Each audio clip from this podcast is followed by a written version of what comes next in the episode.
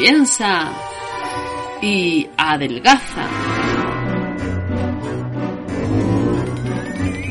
Capítulo 166. Lo que el confinamiento se llevó. Soy Ana Isabel López, pero me puedes llamar Ana, que es más cómodo y además así me llaman los amigos. También me puedes llamar Ana la saludable si, quieres, pero como sabes es una etiqueta que me pongo yo a mí misma, aunque lo digo para que quede constancia. Soy la autora del libro Piensa y adelgaza, el ebook cuyo enlace te dejo en las notas del audio. Aunque no he podido reescribirlo para corregirlo, ya sabes que te lo he dicho muchas veces en los podcasts anteriores, el caso es que sí le estoy haciendo una revisión, una corrección literaria. Y la cuestión está en que aunque es cierto que hay ciertos errores porque toda la cuestión del tema de la insulina, de la reducción de carbohidratos, la aprendí mucho después, en el aspecto nutricional a lo mejor no está muy fuerte, pero en el aspecto emocional, que al fin y al cabo era la finalidad de ese libro, animar a la gente a que mejorara sus dietas y mejorara sus hábitos nutricionales y de deporte, pues el caso es que está bastante bien. Lo había prejuzgado, mi memoria ya olvidadiza había prejuzgado lo poco que recordaba de ese libro y lo tenía pese a que he, creado 166 capítulos promocionando el libro, como ves, pues el caso es que lo tenía bastante abandonado y como sabes, de hecho, durante un tiempo estuvo gratuito porque no me parecía gran libro y sin embargo, pues es un libro adecuado. Bien es verdad, como te digo, que todo lo referente al tema de los dulces ya pondré una nota aclaratoria al principio del libro. Pero para muchas cosas funciona muy bien. Como sabes, este es canal de Trevolarium, que es una plataforma de libros y cursos de superación personal, referencia hispanoparlante internacional de la superación personal, donde acabarás estando tarde o temprano si eres escritor o formador o bien si estás buscando algo que te ayude. Por cierto que estoy pensando en algo más chulo. ¿Y sabes qué? Que mi proyecto me encanta.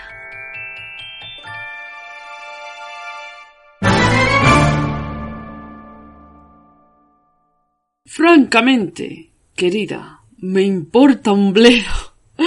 Me encanta esa frase. Yo siempre la decía cuando alguien decía alguna patochada. Siempre decía, pues como dijo Gargable en lo que el viento se llevó, o como diría mi abuela, cargable, decía, cargable, que está, el, que está cargable. pues como decía Gargable en lo que el viento se llevó, francamente querida, me importa un bledo. me encanta, me encanta decirlo, sobre todo pues eso, cuando alguien dice una chorrada o cuando alguien dice, pues que sepas que no sé quién ha dicho de ti, que en realidad la frase literal no es esa, la frase literal es, eh, francamente, querida, eso no me importa o algo así, decía. No sé si a ti te pasa, pero a mí me pasa que ya no me importa lo que la gente piense de mí. La verdad es que es curioso cómo va aprendiendo uno a lo largo de la vida, obviamente. Y, esta es una de esas cosas que yo he aprendido y sobre todo porque mi futuro profesional estaba en juego y cuando la gente decía de mí determinadas cosas, yo llegué a lo mío y la prueba de ello ha sido que las cosas me empiezan a funcionar. Así que lo mejor es ser un poquito gable o gable, como diría mi abuela cable porque funciona muy bien. Lo que el viento se llevó, historión de los historiones peliculaza en todos los sentidos, si te fijas, en todos los sentidos. Primero la novelaza, que era impresionante. Después el casting para que hicieron ahí un espectáculo para sacar a la, a la actriz. Luego además la actriz que fue seleccionada, mm, Vivian Leigh, que además ella decía que se había autoelegido para el papel, ¿no? Además hubo muchas, como sabes, hubo una pugna entre las actrices del momento para interpretar el papel, entre ellas Catherine Herbull, que como sabes es una de mis actrices norteamericanas preferidas, estaba ahí por hacer ese papel. Pero ¿te imaginas a Catherine Herbull haciendo lo que el viento se llevó? ¿A que no le pega? Mm, no, no le pega. A ella, mm, a ver, Catherine Herbull interpretaba papeles eh, mm, de una mujer muy masculina una mujer muy dominante. Que sí que es verdad que la protagonista de lo que el viento se llevó lo era, pero la protagonista de lo que el viento se llevó era muy consciente de su feminidad. No sé si me explico.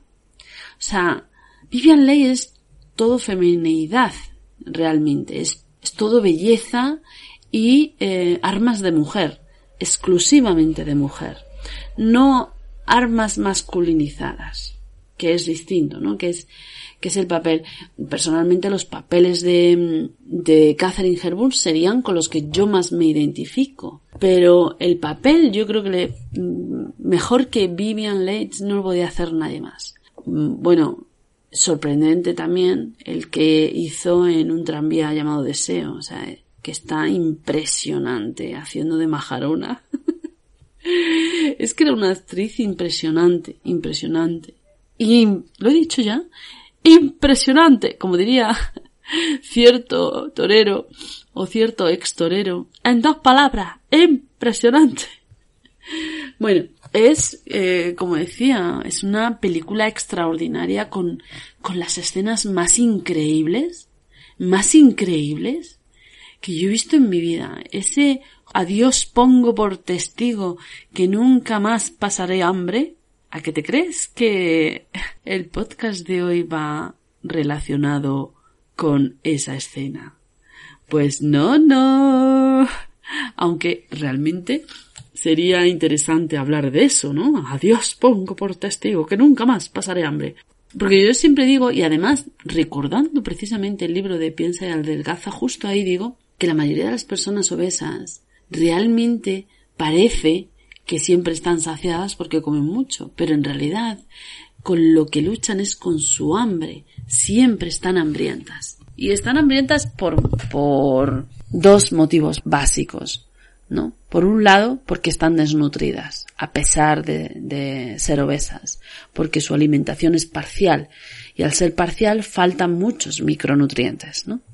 Entonces, esa sensación de hambre siempre está. Y por otro lado, por el exceso de hidratos de carbono.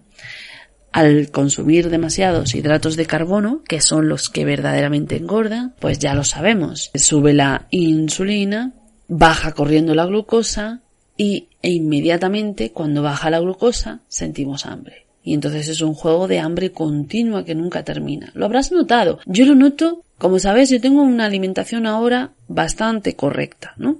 Muy basada en un equilibrio entre hidratos de carbono, grasas y proteínas, los hidratos de carbono solo de origen vegetal, eliminado completamente las harinas y los azúcares, y cuando por un casual, por una invitación, porque, bueno, pues mira, por ejemplo, porque mi madre ha hecho unas, unas empanadillas, unas empanadillas ha hecho a la vieja usanza, con su masa, con sus cosas que le ha dado por hacerlas y nos ha dado a probarlas, por ejemplo. O el día del arroz, el día del arroz es carbohidrato puro, pues imagínate, ¿no? Sube ahí la insulina a tope. Bueno, pues se nota que a la media hora te comes las porque las porque las paredes no tienen papel, pero te las comes, ¿no? Y en ese momento sí que lo notas, sí que notas esa sutileza de haber comido un alimento que ha subido la glucosa y lo notas. Pero cuando tu vida es solo glucosa, no lo notas, no notas ninguna diferencia, no sabes dónde está el quid de la cuestión. Lo único que sabes es que tienes hambre. Y entonces tienes dos opciones. Ante la famosa adiós pongo por testigo que nunca más pasaré hambre. Que es o atiborrarte de por vida con el consiguiente sufrimiento o por el contrario hacer un cambio que te equilibre esa hambre pues sin razón, ¿no? Esa hambre que no tiene, que, que no tiene sentido. Pero este no era el tema del podcast. Pero claro, es que a mí no me gusta repetir película. Entonces, si no lo decía ahora, no lo diría nunca. También parece una frase muy de lo que el viento se llevó. No, lo decía porque a mí el personaje que hace Vivian, para mí el personaje de Scarlett O'Hara es un personaje singular. Ahí no pueden decir que haya un personaje en plano, ¿eh? Eso sí que es un personaje bien trabajado, bien hecho, con una personalidad arrolladora, que luego se encuentra, pues, con su homónimo, ¿no? El travieso, Red Butler, porque el personaje de Ashley era un personaje simplón, tontón, mmm, ahuevao, ahuevao, como decimos aquí en Andalucía, ahuevao.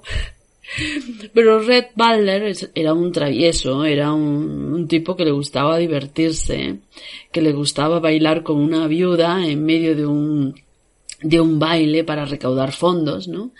Y ella, pues, eh, pues es otra traviesa, ¿no? Entonces se encuentran dos personalidades similares que saben dónde está la esencia de la vida, con sus más y sus menos, ¿no? Porque eran también muy particulares, muy egoístas también los dos, ¿no? Pero digamos que dentro de un universo de homogéneos se encuentran únicos, ¿no? Que, por cierto, así deberíamos ver las relaciones te lo digo por mi experiencia y mis fracasos amorosos, que, que al final eh, lo que he descubierto es que para tener una pareja que realmente encontremos cierta estabilidad, ¿no? Y que además funcione, tiene que ser una pareja homónima, homónima, con cierta afinidad. No significa que sea igual a nosotros, pero sí que eh, coincidamos en afinidades, afinidad en lo que respecta a, al nivel intelectual. Puf, de verdad, eso te lo aseguro. Al final, aunque tu pareja tenga un nivel intelectual eh, inferior y no te importe, al final existen las diferencias y existen un montón de cosas y no se puede hablar en los mismos términos y, y puedes herir sensibilidades o te las pueden herir en fin, afinidad tiene que ser social, eh, económica, afinidad eh, emocional, afinidad eh, intelectual, afinidad espiritual también. Cuando una persona de repente se le ha abierto un mundo espiritual y su compañero no le ayuda. Uf. Ayer vi una película, por cierto, hablando de afinidades, Luego sigo, luego ya sabes que yo cambio continuamente. Ayer vi una película que te recomiendo por favor con los ojos cerrados. Está basada en hechos reales y se titula Aguas Oscuras. Si no la has visto, la tienes que ver. La tienes que ver. La puedes encontrar en Amazon Prime y es la historia de un abogado que, mm, bueno, pues que conoce a un granjero por parte que es amigo de, de, su abuela y le enseña un infierno que está viviendo el granjero, un infierno terrible, ¿no? Eh, sobre una enorme contaminación que está sufriendo en su tierra y que está matando a sus vacas. Ya no te cuento más, porque no te quiero hacer spoiler. No te quiero hacer spoiler, porque la tienes que ver. Es bellísima la película, sobre todo el personaje que la interpreta, ¿no? Que es un abogado que nunca se rinde, ¿no? Una de estas personas mm, que es de, admirar, en, en, el que yo me querría convertir, ¿eh? Porque, bueno, sin palabras, me quedo sin palabras. Entonces, la mujer de él, no te quiero hacer spoiler, no te la voy a hacer, pero la mujer de él, digamos que, ¿te acuerdas de la película En busca de la, de la felicidad? Un hombre que estaba buscando un sueño y la mujer no le acompañaba y al final la mujer le dejó y luego él solo, con muchas dificultades y mucho sufrimiento, pero al final él solo logró conseguir y, obtuvo mucho dinero, ¿no? Si ella hubiese esperado, él pues se habría levantado, ¿no? Si ella hubiese creído, si ella le hubiese apoyado, si ella hubiese estado con él, él al final eh, le habría compensado, ¿no? En la película Aguas Oscuras, la mujer es lo contrario a la película En busca de la felicidad, donde la mujer pues no le apoyó en nada, ¿no? Entonces, ahí la afinidad es importante. Para que una persona te apoye siempre dicen, delante de un gran hombre siempre hay una mujer. Chorradas. No, no, no es eso. Es que si no eres capaz de comprender la verdad que hay detrás de la verdad, no puedes actuar correctamente. Y me explico. Si tú estás buscando un sueño, ¿vale? Y sabes que la búsqueda de un sueño requiere pegarse batacazos hasta lograr ese sueño, si la otra persona no comprende que tus batacazos de hoy forman parte del proceso y no lo entiende porque a lo mejor no lo ha vivido nunca, entonces no te apoya. O no lo ha vivido nunca o no tiene dos dedos de luces, que eso también puede ser. Entonces no te, no te apoya ni te va a apoyar. Y si no te apoya, la pareja no funciona. Porque hay veces hay que pasar por situaciones muy difíciles. Oye, estoy aquí de asesora matrimonial. Pero lo que quiero decir es que para encontrar el éxito, si, si tú eres una Scarlett O'Hara, a ti quien te interesa es Red Butler. no Ashley. Ashley no te interesa. Ashley es un huevón. un huevón. Bueno, me refiero al personaje. sí, me refiero a una persona de ficción. Nunca diría que es un huevón una persona física, ¿eh? Que conste. Volviendo al tema, porque en realidad todavía no, no, todavía no hemos entrado en materia. Ay, yo y mis inserciones literarias. Bueno, volviendo, bueno, es literaria, y de otro tipo. Volviendo al tema, decíamos que Scarlett había encontrado su homónimo en Red Butler y a su pesar, pese a que ella mantenía un amor platónico con Ashley, que además no era un amor platónico, era un capricho no satisfecho, ¿no? Y además se ve muy claro en la película que en el fondo toda la obsesión de ella es un capricho no satisfecho, es no haberse salido con la suya. Un poco ese es el juego de ella, ¿no? Y además no poderse salir con la suya. No poderse salir con la suya porque resulta que la persona con la que se casa Ashley, que, es otra, otra lacia, eh, Melanie Hamilton, ¿no? Su prima, que además, pues es muy buena persona, y se encariña mucho con el personaje de Scarlett, con lo cual ella, en el fondo, lo que no quiere es traicionar a Melanie, ¿no? Le tiene mucho amor a, a Melanie y no lo quiere traicionar. Y mm, solo al final de la película, de esta sí te puedo hacer spoilers, supongo, porque ya tiene tantos años que la habrás visto.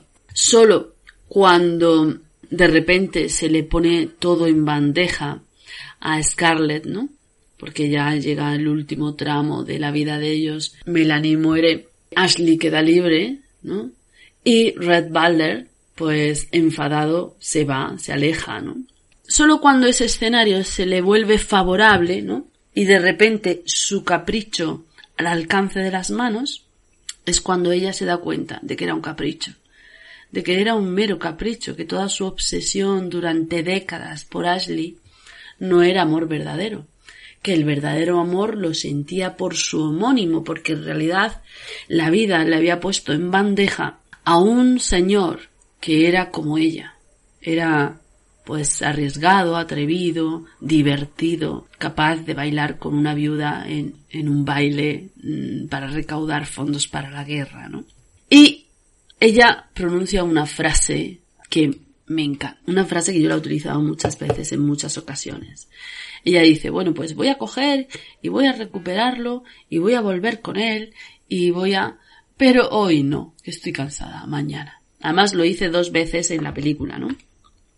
Bueno, pensaré sobre ello, pero hoy no, mañana. Es una procrastinación, que todo el mundo habla muy mal de la procrastinación. Mm, no sé si porque la palabra en sí misma es odiosa, porque yo no consigo pronunciarla nunca bien. Pero bueno, de todo el mundo habla mal de eso, de que no hay que dejar las cosas para mañana, de que no sé qué, de que no sé cuánto. Depende de lo que no hay que dejar para mañana. Es verdad que cuando tenemos un sueño hay que hacerlo hoy y trabajarlo hoy y ponernos a, funcionar hoy, sí. Pero cuando se trata de una emoción la cosa es diferente. Yo, amigas que he encontrado que en ese momento estaban muy tristes, por lo que sea, por algo que les había pasado. Siempre les digo lo mismo, digo, mira, acuéstate, duérmete. Si no puedes dormirte, tómate una tira. Y mañana decides. Mañana decides lo que haces. Así es como funciono yo. Cuando algo me abruma, que estoy muy mal, muy deprimida, muy no sé qué, no sé cuánto, cojo y digo paso. Me acuesto y ya con la fresquita del día siguiente, de haber dormido, haber descansado, con otro estado emocional diferente, entonces veo las cosas de otra manera y trabajo mejor. Y a veces, aunque parezca lo contrario a lo que todo el mundo recomienda, a veces la procrastinación es buena, es una buena idea. Es una buena idea porque te encuentras en un estado mental diferente. Por ese motivo, no siempre es una mala recomendación. Y esto que digo a propósito de la procrastinación, lo digo porque mm, Dante me ha propuesto un tema muy bonito y es el hecho de que mm, determinadas personas que a causa del, de esto del aislamiento por culpa del coronavirus, del no poder abrazar a gente, del no poder verla, del estar confinado en una casa, en fin, todas estas circunstancias tan difíciles que nos está tocando vivir, pues eh, ha tenido como consecuencia en algunas personas que han abandonado sus hábitos nutricionales. ¿no? Él me comentaba el ejemplo de cenar todas las noches procesados, alimentos procesados por esto de no cocinar, de no tener, y quizá a lo mejor de no tener un poco de ilusión, ¿no? De, no hacer. Y eso es verdad, hay mucha gente que cuando vive sola, pues no cocina, se va a lo fácil, se busca lo que sea, no, no cocina y come cualquier cosa. Que eso pasa mucho, además mucha gente me lo dice, es que cuando tú estás con una familia y vas a hacer comida para varios, pues te esmeras, pero cuando vas a hacer algo para ti, pues lo que pillas, ¿no? Pues yo no entiendo por qué. Y te voy a decir mi opinión. Cuando yo vivo sola es cuando mejor cocino. De hecho, tengo fama de mala cocinera. Y sin embargo, yo cuando cocino para mí sola, cocino algunas cosas, unas virguerías, más ricas. Y no, no, no tengo fama de mala cocinera. De hecho, mm, muchas amigas mías que han probado platos míos dicen que cocino muy bien. Mm, alaban, tienen un concepto también erróneo, ¿no? Yo soy una cocinera normal. Sí que es verdad que soy una disfrutona, independientemente de si estoy tomando dieta o no, procuro disfrutar, ¿no? Y entonces cuando yo estoy sola, me hago mis platos preferidos, me hago lo que me gusta, lo que mm, más me, me fascina, ¿no? Y me doy todos los premios habidos y por haber me hago todas las cosas más sabrosas que se me puedan ocurrir. ¿Por qué? Porque yo lo merezco, que leche. Pero bueno, me voy a poner en el caso de una persona que está sola, deprimida, que echa de menos a su familia y que se va a lo fácil y, y que coge un plato preparado, lo calienta y se lo come. Entonces he pensado, ¿cuál sería la solución para estos casos? ¿Cuál sería la mejor solución? Y me he, retrotraído a los tiempos en los que yo vivía sola, que por cierto, curiosamente, son los años más felices de mi vida. Ay, será que nadie me aguanta. Bueno, pues me he retrotraído a mis años de soledad. Y yo en mis años de soledad comía de todo, o sea, me hacía comidas y me tomaba alimentos procesados, pero no porque por ir a lo fácil, sino porque estaban muy buenos. Que me gustaba mucho comprar eh, productos de Bofrost, no sé si todo el mundo tiene esos productos, eh, eran congelados, platos preparados, congelados, que estaban exquisitos, la verdad. Yo me acuerdo de cierto brócolis con abadejo, y yo me volvía majarona. Y yo creía que era de dieta. yo creía que era de dieta, por eso tenía de todo, yo qué sé lo que tenía, pero de todo. Bueno, es cierto, la rapidez puede hacer que tiremos para los procesados. Entonces, yo me he puesto en ese lugar y he pensado, ¿qué es lo que yo haría para no tirar de procesados? Y se me ha ocurrido, digo, bueno, pues lo mejor sería, la mejor solución sería trabajar mi pena, ¿no? Y empezar a pensar, digo, bueno, voy a disfrutar de mi soledad, porque esto es temporal. No tengáis tanto miedo, esto es temporal, tarde o temprano pasará. Entonces es el momento de disfrutar de mí misma, de quién soy, es el momento de, de hacer las cosas que no podías hacer porque no tenías tiempo, de leer más libros, de ver más pelis, de todas esas cosas y de cocinarte cosas ricas. ¿por qué no? De disfrutar del momento de la cena. Pero bueno, pongamos que no tienes ganas que aún así tu estado emocional no es el adecuado para hacer eso. Entonces, a mí lo que se me ha ocurrido es que utilices en vez de procesados, semiprocesados, es decir, alimentos que solo tengan muy pocos pasos de procesamiento y que te permitan hacer comidas rápidas. Por ejemplo, a mí se me ocurre tirar de congelados y a la sartén. Por ejemplo, guisantes. Los guisantes solo son guisantes con congelados, no tienen más, no tienen ni mm, cosas mm, insalubres, no tienen sal, no tienen azúcar, son guisantes que han congelado. Entonces, pues, es un alimento semiprocesado, pero no tiene aditivos negativos y además están riquísimos así tal cual en la sartén con un poco de aceite y un poco de sal. Punto. Y si las quieres hacer un poquito más ricos, eh, sin miedo a, que sea peligroso, le añades mantequilla, que tienen un sabor impresionante. Yo lo de los guisantes con mantequilla lo descubrí en el libro de Harry Potter, que lo, lo mencionaban como en el libro, en el, primer libro de Harry Potter, habla de cuando entran por primera vez al comedor del colegio, ¿no? Pues él decía que había unos platos impresionantes de comida y de manjares. Y entre esos manjares estaban los guisantes con mantequilla.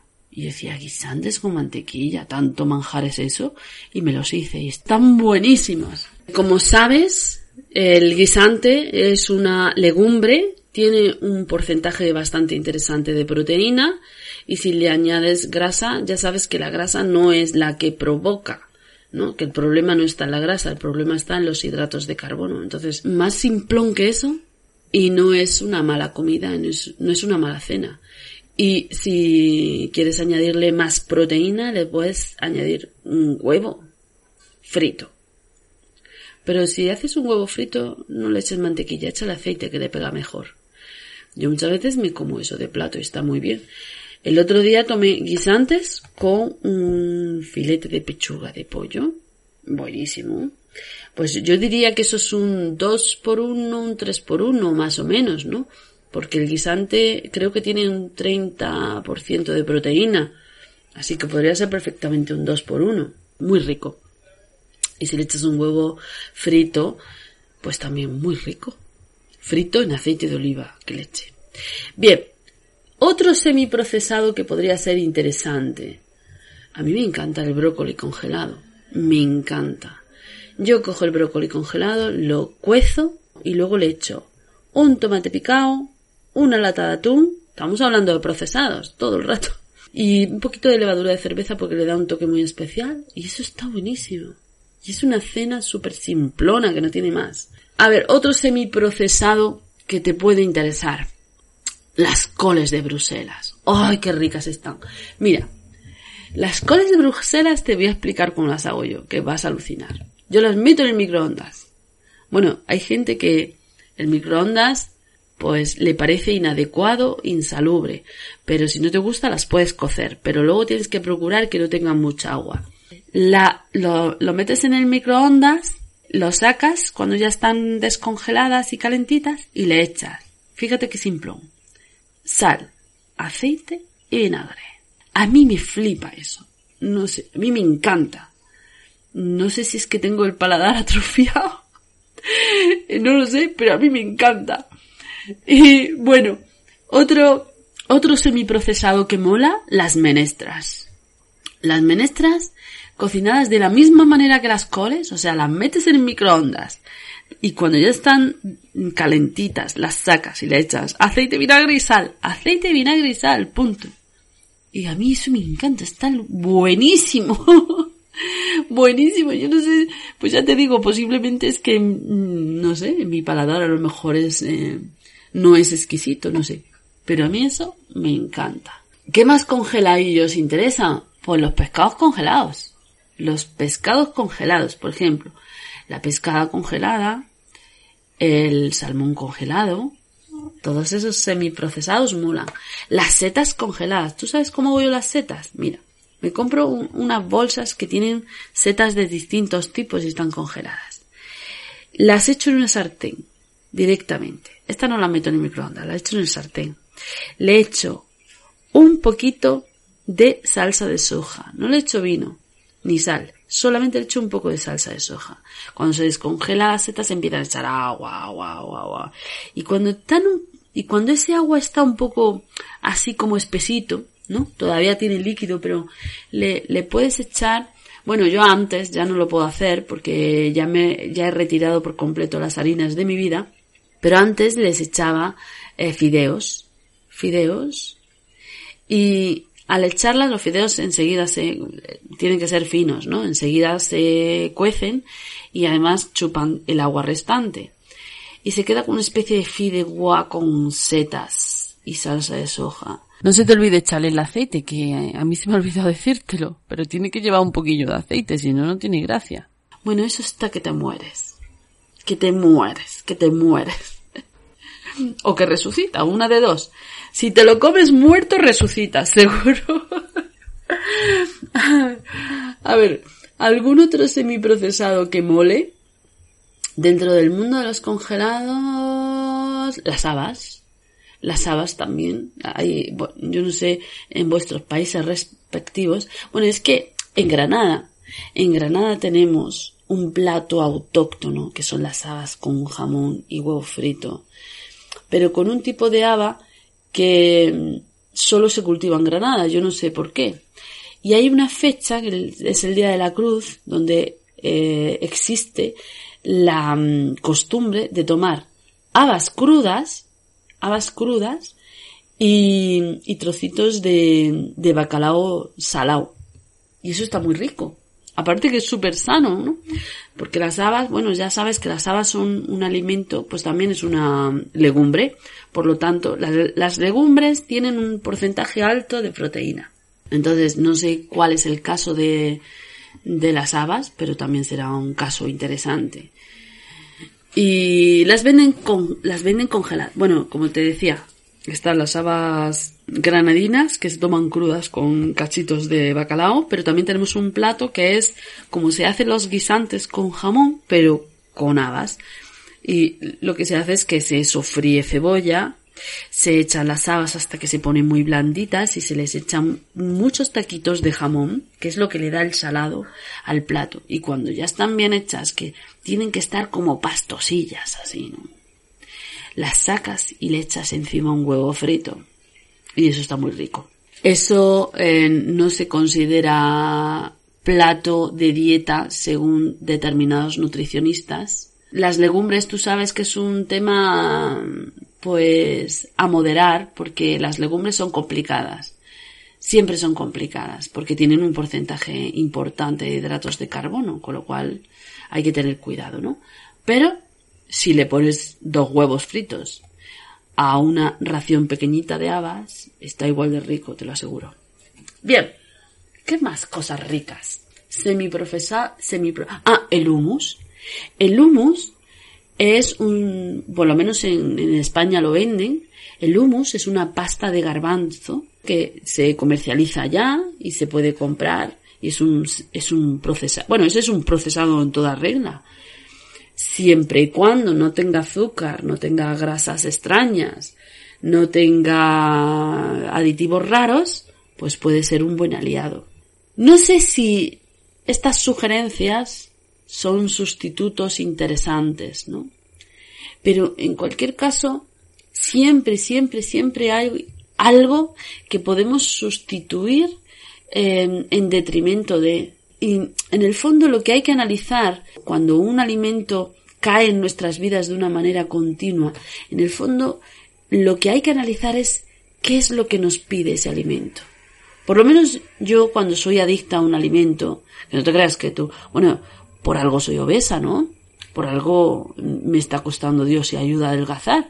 Pues porque soy adicta a determinados alimentos. Entonces, cuando soy adicta a un alimento, tengo que preguntarme a qué soy adicta.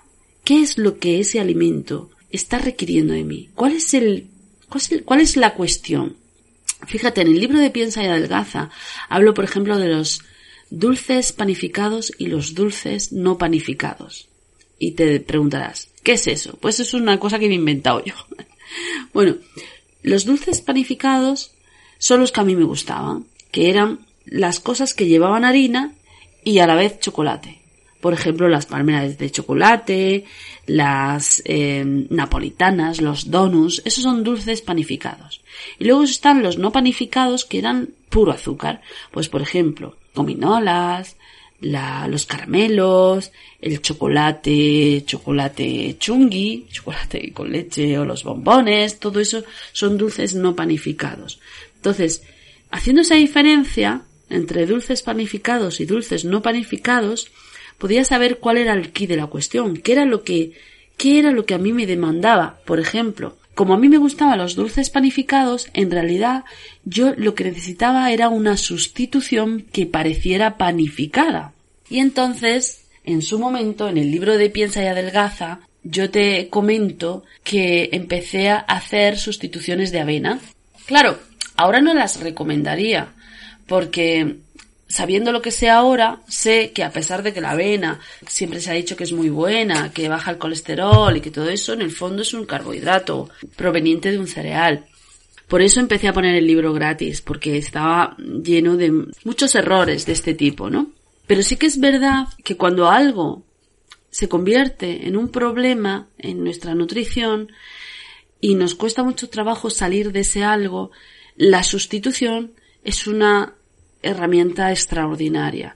Y entonces tendrá que ser una sustitución progresiva. O sea, yo cuando empecé a hacer mejoras en mi nutrición, pues como te he dicho, primero empecé a sustituir los dulces y todo eso por avena con algo dulce, ¿no? Que al principio era sirope de ágave que además en el libro Piensa de Delgaza encontrarás un montón de recetas con sirope de ágave, de nocilla sana, de, de chocolate sano, de no sé qué.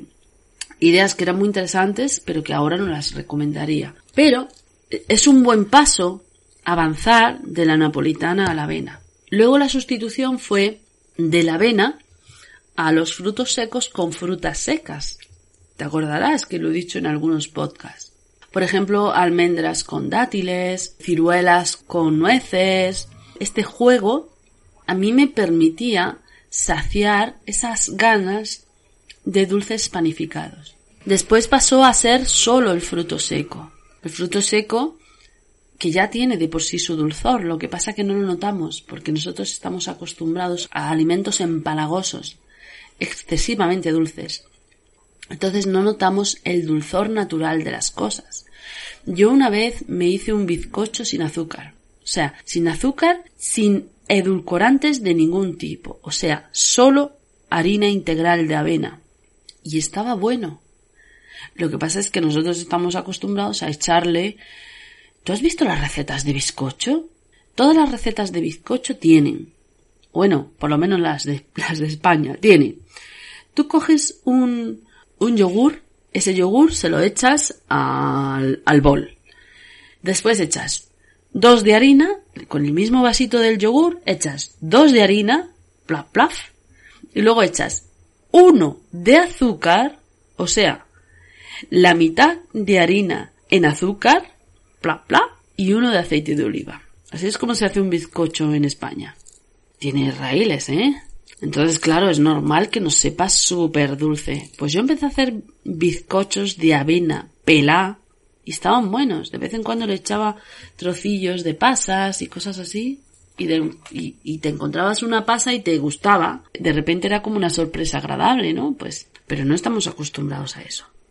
Al final, ya no necesito nada de eso. Para mí el dulce panificado ha pasado a la nada. No necesito nada panificado, ¿no?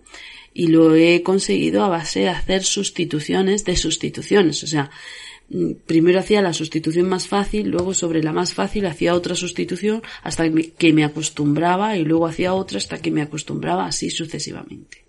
Quizá lo más parecido a un dulce panificado que hago es que mm, cojo un huevo, eh, machaco un plátano, lo mezclo y, así- y lo pongo en la sartén y eso es lo último que, eso es lo que últimamente estoy desayunando, porque yo cambio de desayuno muy frecuentemente.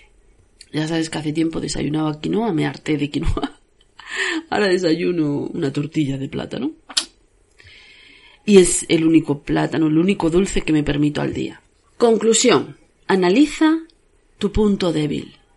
Descubre exactamente cuál es la esencia que hay detrás de ese punto débil. ¿Cuál es la esencia que hay detrás? Y engaña tu mente, sustituyendo esa esencia por otra esencia. Creo que ese es el mejor consejo que te puedo dar ante cualquier debilidad que tengas a nivel nutricional. Yo llevo, tengo 47 años, llevo la mitad de mi vida luchando contra mis debilidades nutricionales. Algo sé de esto, digo yo. No, no soy la nutricionista perfecta, pero algo sé de luchar contra las debilidades de uno. Pero igual que estuvimos hablando de la adicción y de lo importante que es reconocerse adicto, también hay que reconocerse débil. Si no te reconoces débil, como punto de partida, no es que digas soy un débil no sirvo para nada, sino que he sido débil, pasado, pasado. Ahora voy a ser fuerte. ¿Vale? Esa es un poco la idea. He sido débil, pasado. Ahora voy a ser fuerte.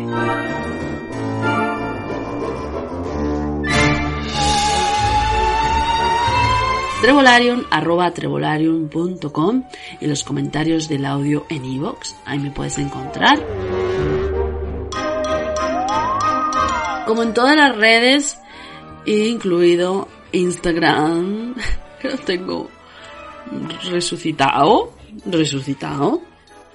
Y no te olvides del icono de WhatsApp, donde pinchas, me escribes lo que quieras y hablamos tú y yo directamente. ¿Qué te parece? Aprovecha ahora que después voy a tener un montón de seguidores y un montón de llamadas de atención y no voy a poder atenderte yo, sino que voy a tener que poner un asistente. Tú verás, tú verás. Así que aprovecha. No pararé hasta que tú y yo hagamos las más efectivas sustituciones. Nos pertenece.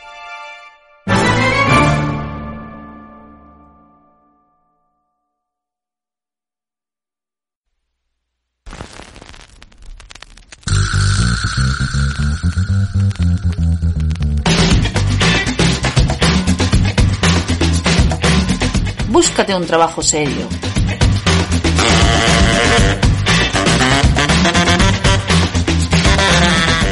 ¿También te lo dijeron a ti?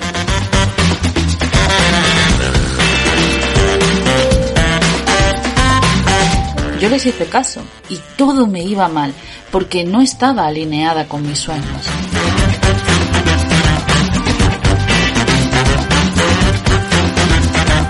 Decidí desobedecer, empecé a creer en mi sueño y se me ha abierto todo un horizonte de oportunidades.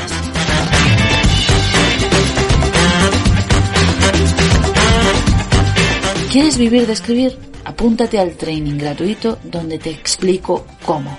Te dejo un enlace y te espero.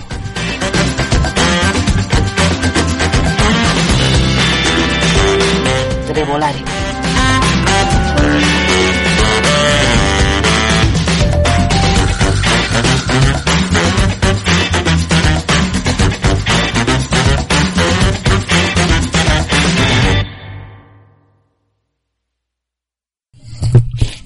Llamaba el personaje? Tara, Tara, Tara era la Tierra. Vamos a ver.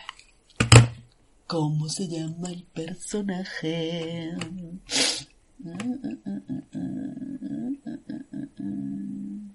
Ya está chupando el plato. ¡Ya estamos! Y esto que oyes es la moto de mi hermano que está entrando y hace mucho ruido. Anda que va a durar esto, 50 minutos, una hora. No pararé, no pararé hasta que tú y yo tomemos las riendas. No, hasta que tú... Ese sí. Toma ya, una hora.